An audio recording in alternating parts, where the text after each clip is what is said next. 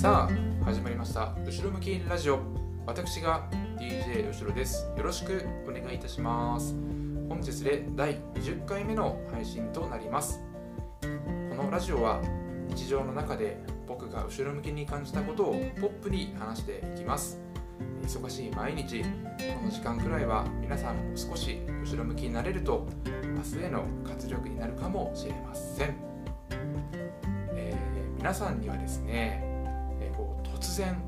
訪れた別れというものを経験されたことは、えー、ありますか？ということでちょっと聞いていきたいんですけども、まあ、中にはね、まあ、別れということでなかなか思い出したくない過去をお持ちの方も、えー、いらっしゃるかもしれません。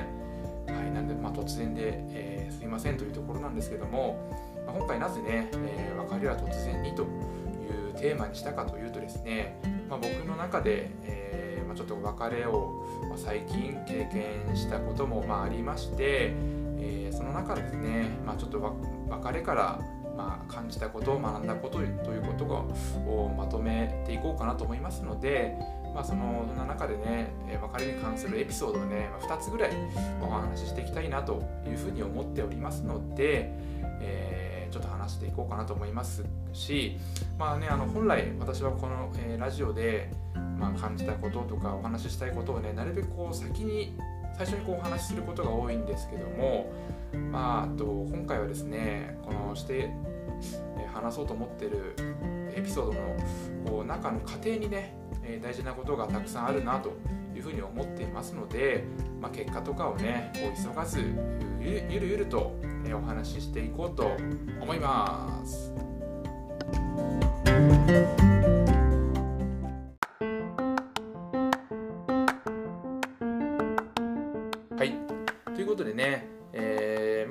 ですね、あの給食を、まあ、しましたよって、まあ、最近の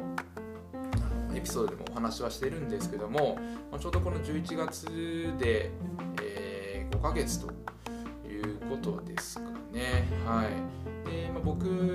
まあ、現在と言いますと、まあ、仕事でね復帰をするということに向けて僕は今現在通院しているね、まあ、心療内科が、まあ、あのリハビリの一環で運営をしているですね、まあ、リワークプログラムというものにですね、まあ、通っております。まあ、そこではですね、まあ、僕と同じ病気だったりとか、まあ、悩みを持った人たちが、まあ、日々頑張っているというところなんですけども、まあ、そこでね当然話というものはあの、まあ、プライバシーのこともあるので、ね、僕と同じ患者さんのことはねあのどんな人がいてとかそういうことは絶対話しませんけども、まあ、このねプログラムの、えーまあ、いわゆるその治療する方っていうんですかね職員の方でですね僕がこう心から、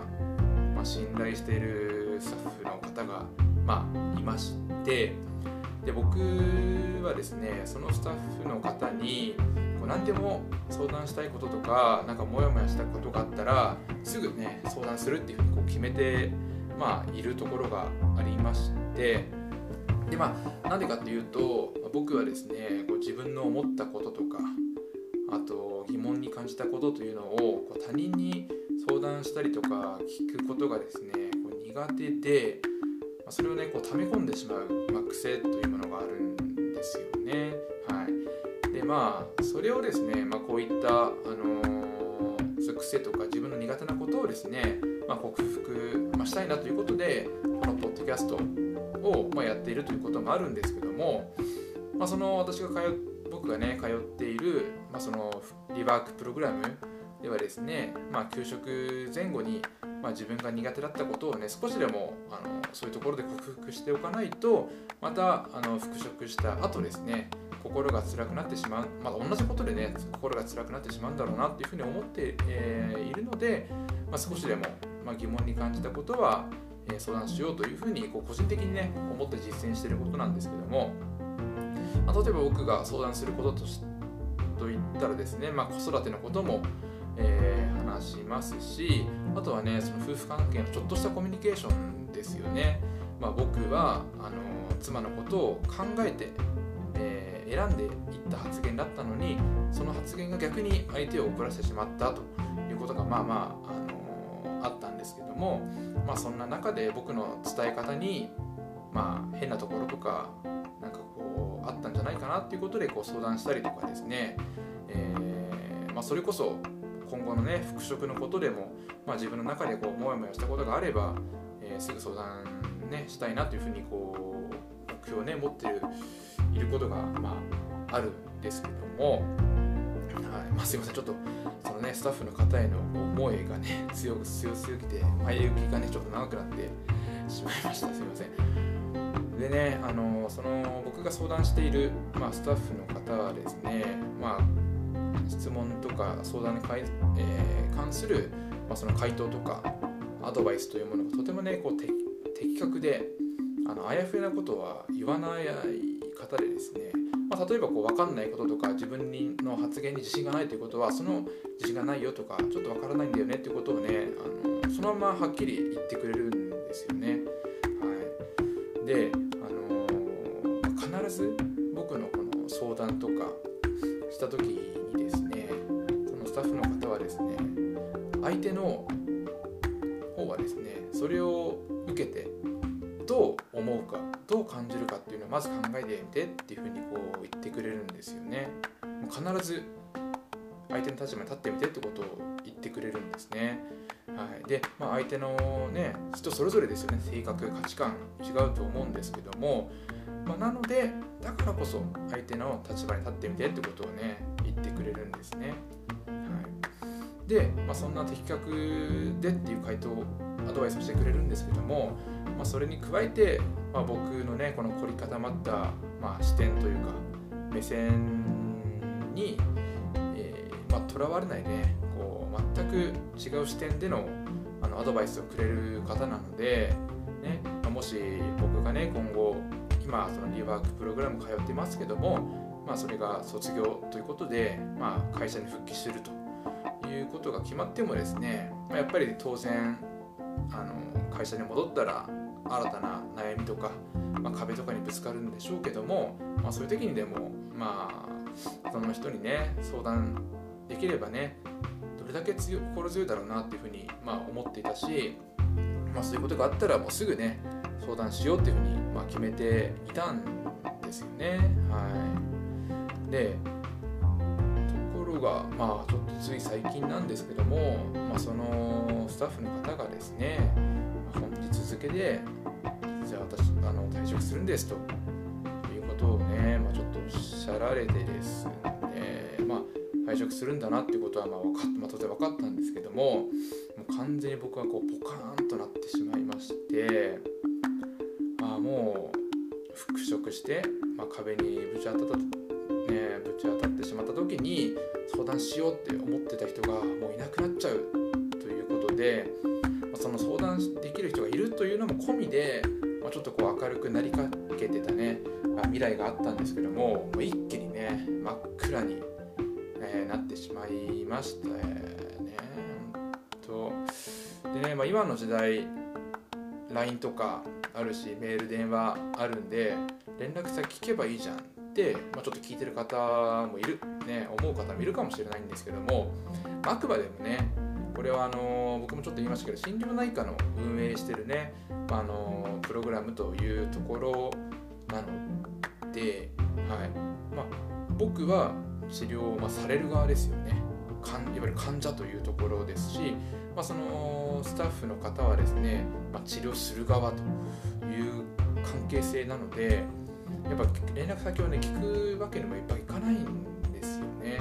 まあ、皆さんも想像してもらえれば分かると思うんですけど、皆さんがね普段通っている病院の中で、まあ、よくしてる方がね退職するんでって言っても連絡先ってやっぱ聞かないと思うし、まあ、聞けないと思うんですよね。うんまあ、そんなこともあって、まあ、連絡先ちょっとまあ聞きたい気もしたけど、まあ、聞いてる場合でもないしなと思って聞かなかったんですけど、ね、本当まあいよいよねそのお別れという場面になってもねあの本当ありがとうございましたっていうぐらいしかちょっと、ね、大したこと言えなくて、ねまあ、それよりもショックの方が大きかったんで、ねまあ、その時はちょっとこう頭整理できなかったですけどその日の帰り道とかその、ね、お風呂夜ねお風呂入ってる中で今後どうするよということでちょっと考えに考えてみたんですよね。でまあまあまあもういな相談する人がいなくなっちゃったからね今後どうしようかって考えた中ででやっぱりそのスタッフの方からね、まあ、学んだということは、まあ、大きく3つ、まあ、あるなというふうにちょっと思ってましてまず1個目はですね、まあ、伝える時は相手の立場に立ってみると、まあ、ちょっとさっきも言いましたけどもっていうことと、まあ、2個目としてはですね相手にお願いするとか伝える時はですねイメッセージと、まあ、愛っていうのはアルファベットの愛なんですけども、まあ、僕はこうだと思うっていうことを、まあ、伝えるということですね。あと3つ目がですね、えー、お願いメッセージということで、えー、お願いする時もなんとか〇〇ね〇〇して、えー、っていうことをこうお願いできないかなと。いうことをメッセージに込めるということですね。まあ、ちょっと、まあ、123ちょっと言ってみたんですけども、まあ、どういうことなんだって思うか方もいらっしゃるかと思うんで例えばね、まあ、実際うちであの僕のね、えー、家で家庭であったことを例にですねちょっと、ま、考えてみると、ま、特にこういうメッセージを伝える時はですね、ま、僕が思うにこう正論をね相手にぶちかます時にに何かにこうとても有効なんじゃないかなっていうふうに思っているんですけどもまあ皆さんお風呂の後ですねドライヤーするんじゃないかなと思うんですけども僕は必ずねするんですけども僕の妻の場合ですね必ずと言っていいほどドライヤーで落ちた髪がですねそのまんま放置されてるんですよ。はい、でまあ髪がね落ちること自体はまあ自然なことなんで、まあ、しょうがないんですけどもそのままに、ね、なって放置されてるというのがちょっといい気持ちがしないんですよね。はい、でそれを、まあ、結構頻繁に、えー、あのされるんで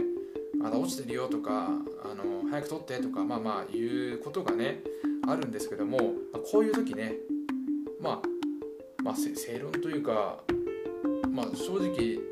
落ちた紙をやっぱりその場でやっぱりあの処理をしなくちゃいけないのかなというふうに思うのでで、えー、まあこれをね、あの妻に伝える、まあ、方法なんですけども皆さんだったらねちょっとどう相手に伝えるかちょっと考えてみてほしいなと思うんですけどもまあまあ独身の方はね、あのまあ、家族の方とか身近な方でちょっと考えてほしいなと思うんですけども、まあ、間違ってもねあの、僕みたいに「ほらまた髪の毛そのままだよ早くきれいにしてよ」とかねそういうちょっとしかもこう何回も言ってることによってこう怒り口調にね、えー、な、なってしまった時にはねもう夫婦喧嘩のねこうゴングが カーンとなってしまいますよね。はい、でいくらね相手が何回した繰り返して、えー、しまったとしてもですねやっぱこの相手の立場に立ってみるということ。でであのアイメッセージですね、まあ、僕はこう思うんだよというアイメッセージ。あと最後のお願いメッセージということで、えーまあ、〇〇でねこうお願いできないかなっていうことをね最後に、まあ、添えるということなんですね。でまあこれをねまあまあ使うにあたって、まあ、ちょっとこううちのあの私のね家の、えーまあ、パターンというか、えー、ちょっとお話しすると、まあ、大体お風呂の後にね、えー、晩ご飯を食べる、えー、食べることがあるんでやっぱりあの私もですけど妻もこうせかせかしてるんですよね。はい、なのでどうその中伝えるかというのをいう、まあ、ちょっと考えてみるとですねまずは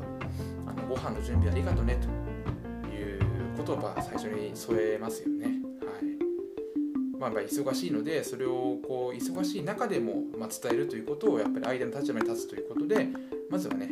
ありがとうね準備ありがとうねということを添えてですね。であのー、まあ、本題ですよね、えー、ドライヤーの後のね、えー、髪の毛が残ってると、えー、これアイメッセージですね、え僕はねあの気になって、えしまうからえ気になってしまうので、まああのご飯をねべた後でも、まあ、手が空いた時でいいからちょっときれいにしてほしいなというのがねまあいいのかなと。まあ正解なんてないと思いますけどもいいのかなと思います。はい、えー、どうでしょうか？あのー、さっきのまあちょっと言い換えた方がですね、まあ、言われる方も、自分がね忙しいということをこう組んでくれてかつ早くやってくれじゃなくて、えー、まあ、あくまでお願いベースなんでね、まあ、生活されることもないんじゃないかなというふうに思います。であとですねあの僕がこの夫婦生活の、まあ、バイブル本として、えー、大切にしている愛読書が、まあ、あってですね、ま、その本の名前がですね、ま、2人がむつまじくいるためにというね吉野博さんと方の著書の本にですね、えー、祝婚歌あの祝うに結婚の婚に歌ですねというお話の中にこんな言葉が、まあ、書いてあります、まあ、ちょっと長いんで抜粋するとですね正しいことを言う時は少し控えめにする方がいいということが書いてあるんですよね。まさにやっぱりこういうことなんじゃないかなと、うん、思いますしやっぱ正論をねぶちかましちゃいけないんじゃないいけないんじゃないかなというふうに、改めて思った次第でございます。はい。でね、まあまあちょっとこんな、あのー、1つ目の別れの中で学んだちょっとエピソードを、あのー、話しましたけども、ね、あのー、2つ目ちょっとまた話していきたいんですけども僕がね勤めている職場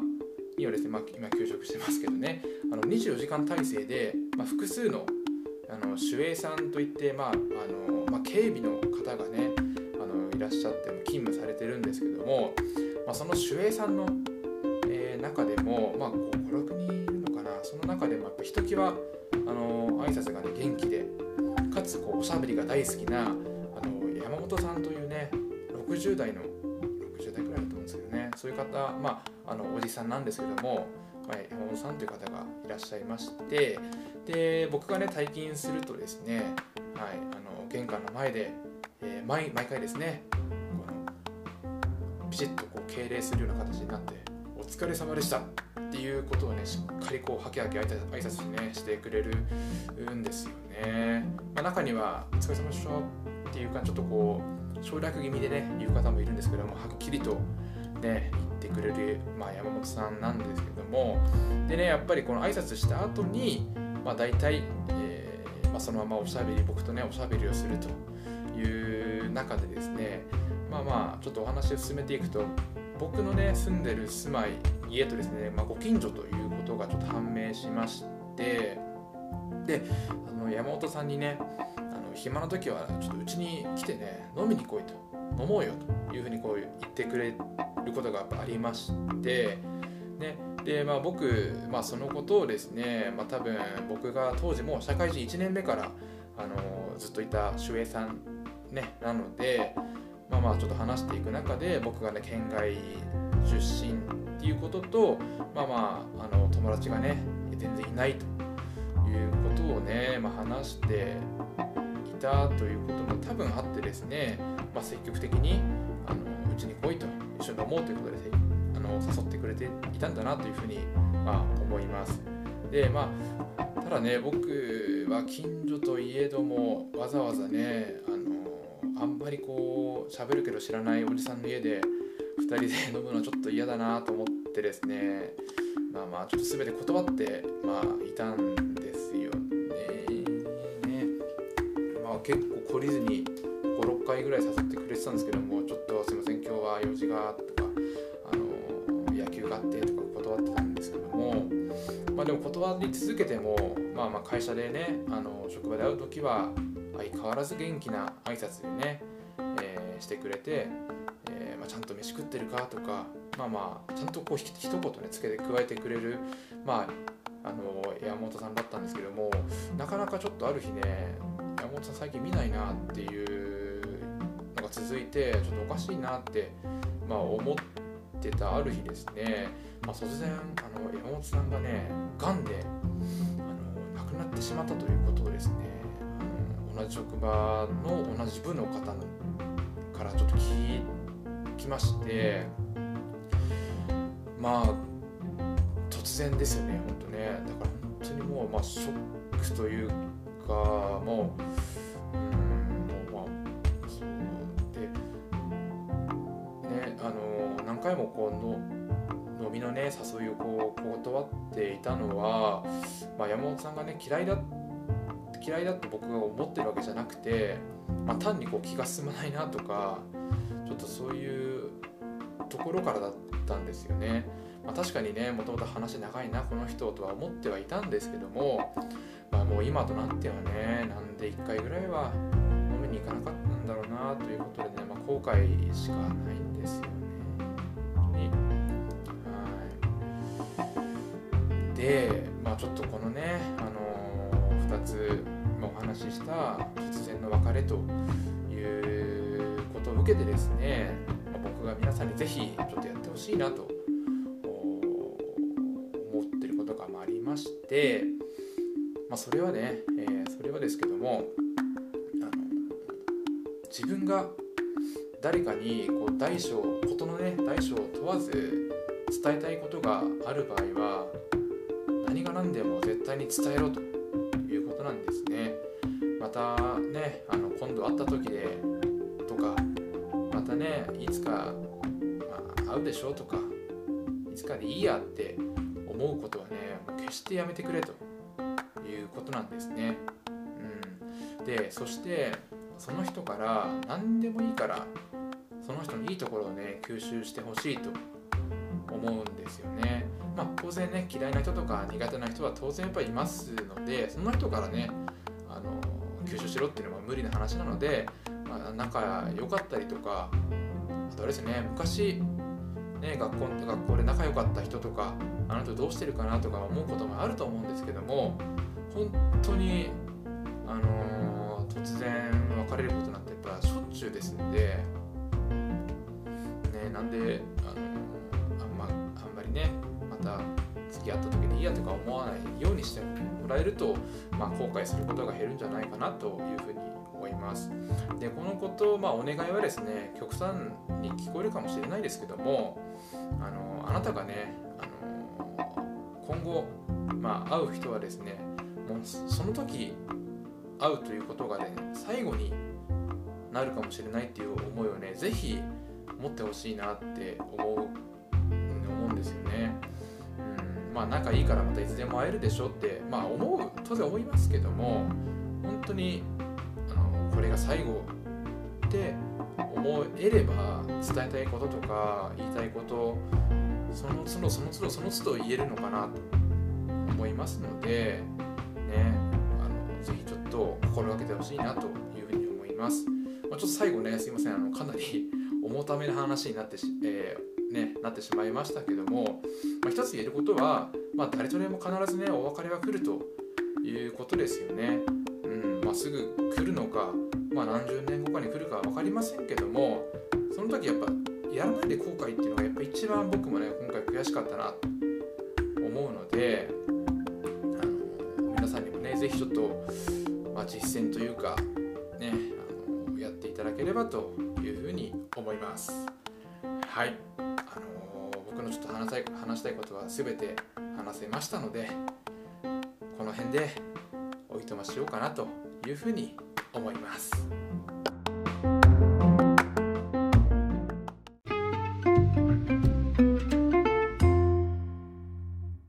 本日もお聞きいただきありがとうございました。後ろ向きラジオではいつでも後ろ向きコメント、トークテーマ、後ろ向きな私、DJ 後ろをお助けいただけるそんな言葉をメールで募集しています。アドレスは後ろ向き .radio.gmail.com です。後ろ向きの死は SHI です。お待ちしています。後ろ向きになりたくなった時はいつでもこの番組が待っていますよ。それでは良い一日を